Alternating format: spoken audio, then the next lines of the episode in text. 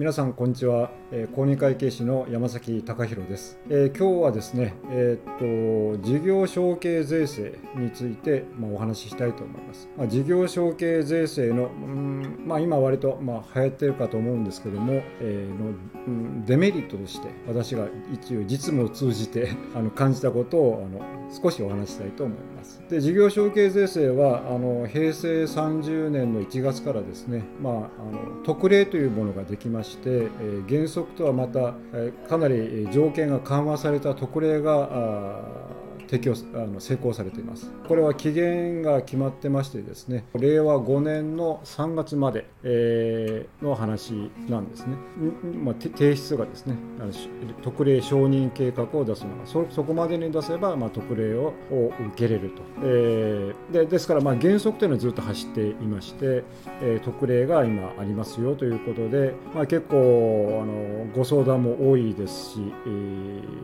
ー、それをまあ専門にされてるですねねあのご同業の方も まあ、結構おられるようです。でまたこれはあの結構大変事業承継税制を適用するというのは提出物も多くてですね結構大変で業界的にもその例えばその顧問報酬の中で、まあ、するということはもう、まあ、リスクも高いですから、えー、これはまあ結構な報酬をいただかないとできないということでですねになっているようです。でうちのあのお客様でも、まあ、例えば今年令和2年度ですねえー、まあ、3件ほど実際に、えー、これは適用はどうですかということでですねお問い合わせがあったので一応その時に結構調べてまたあの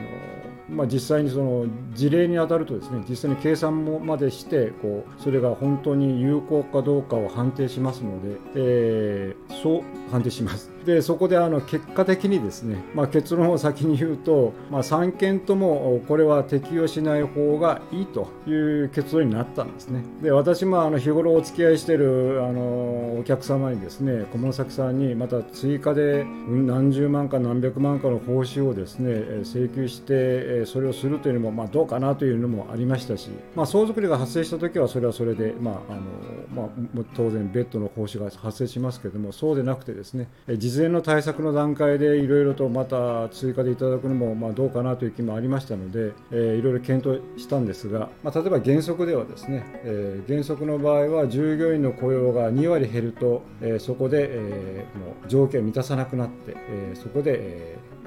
いきなり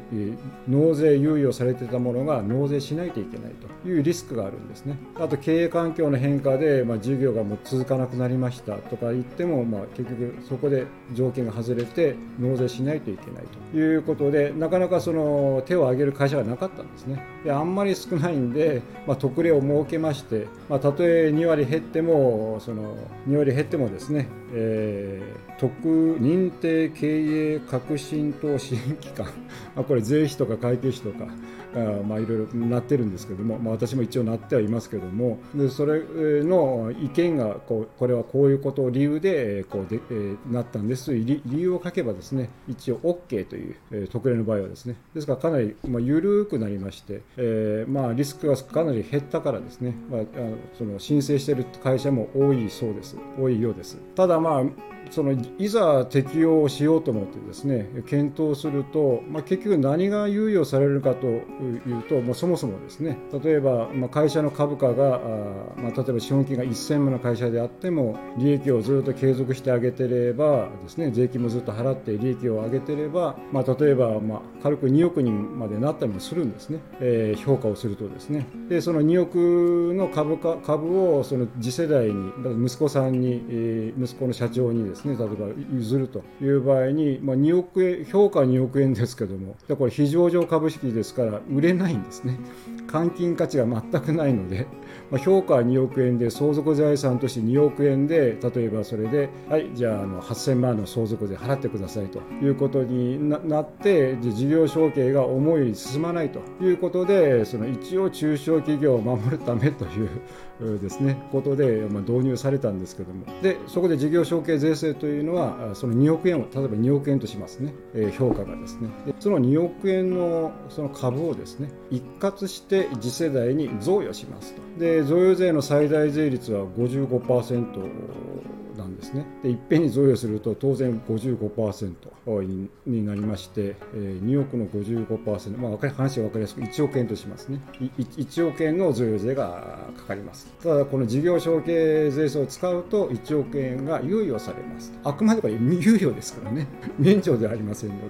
一旦猶予されます。でこれがずっと猶予条件さえ満たせばずっと5年も満たしましたで猶予していきましてで、まあ、これまた相続がある時点で発生しても今度は相続財産に組み込まれましてこの相続税がまた猶予になります。ということでずっとその、まあ、1億円引きずっていくんですね。でまた実際に行けばまあそれは結果的にまあ払わなくていいということもなんかあるらしいんですけども例えば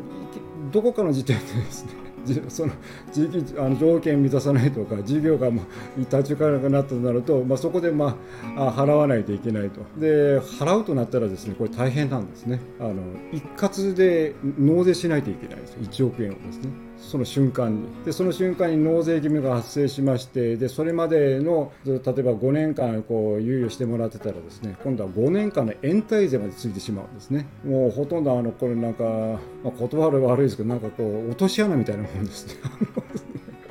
いやそういうリスクを背負ってですねじゃあしますかって話なんですね。で、まず私が計算してある会社で例えば1億円ですよと。で、これが猶予されていくんですよと。で、ずっとこれ引きずっていくんですよと。で、大概皆さんです尻込みしますね。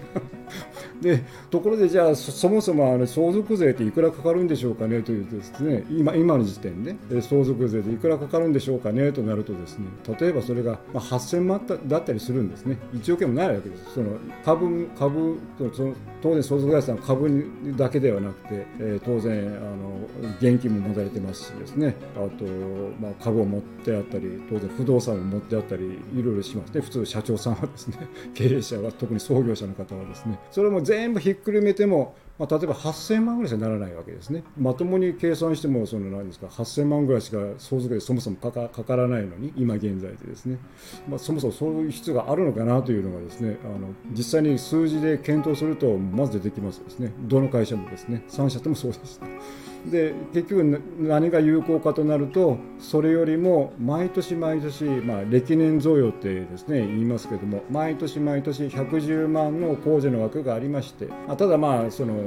株の場合は110万とか言ってるとなかなか移行しませんので例えば1000万ですね。1000万で1000万ぐらいの歴年毎年増与したところでそれは、まあ、何十万。ですね。例えば900万贈与するしますね。それとまあ100、まあ、まあ200万ぐらいです。1000万だとですね。200万ぐらいの贈与です。でそれを毎年毎年払っていきましょうで毎年払ったところで200万の10年間払うと2000万ですね。1億年当然なりませんですね。でそうこうしているうちに計算するとですね10年経ったら相続税がですねそのそのシミュレーションすると10年後にはなんと相続税そのそのものが1億あったのがもう5000万ぐらいに減ってるわけですね。それ繰り返していくそうすると5000万とかなんかなってくるとですねもう儲かってる会社にとってはですねまあ一時金で払えるぐらいの金額にだんだん落ち着いてくるんですね。あの、まあ、なん特に数千万ぐらいになってくるとですね、まあ、それこそもポケットマネーで払えるぐらいの金額になってきますのでわざわざ1億円の債務を背負いましてずっと抱えてですね であの毎年毎年報告しないといけないという事業承継税制がですね、まあ、本当に有効かどうかというのはですねですからうちの場合の事例でいくと、まあ、3社ともこれは歴年贈与がですねまだ常常に常常々あのお客様に言ってますけども歴年贈与が一番効くんですと相続税にですね。でこのでで歴年贈与というのはですねあのまあまあ、例えばそういうことを専門にしている例えば証券会社とかは、まあ、専門にしてない、まあ、証券会社とか金融いわゆる金融機関ですね。そういうことは、まあ、ほぼ言わないんですね、えー、なぜ言わないかというと儲からないからです。仕事にならないならないんですね。だから税理士業界では歴年を進められるのは税理士だけだというのが 大体ですね。よくあの研修に行くとそうおっしゃいます。講師の先生はですね。これをこれをお客さんに進められるのは税理士さん顧問報酬を常にもらっている毎,、まあ、少し、まあ、もらっている税理士さんでこういうのが金融機関は一切言いませんと、まあ、それは儲からないからですと。ですからあんまりそれの話に乗せられてですね事業で事業承継そのものすること自体にも報酬が発生しますので、まあ、多分数百万と言われてますけれども、まあ、一応私もそその辺はよく知りませんがあの数十万ではできないというのは業界であのこういう研修を受けると講師の方は言ってましたですねこんなものは数十万で受けれるものではありませんと、当然数百万の、ね、単位の仕事ですと。だから皆さんわーっと今やってるかもしれませんけどもただ顧問先さんにですねそういうリスクを負わせるということですね。特にあの私常々思ってますけれども新しい税制とか出されると大体落とし穴が用意されてますですね。でだからそこの落ちないようにはお客様をですねあの誘導していかないと、まあ、自分も身をあの自分にもかかってくるからですね。あのそういうことで、えー、事業まあ、デメリットではないですけども、まあ、リスクですね。ですから実際際に数字を出して、えー、計算されることが肝要かと思いますではあの、まあ、今日ここまでということでご視聴ありがとうございました。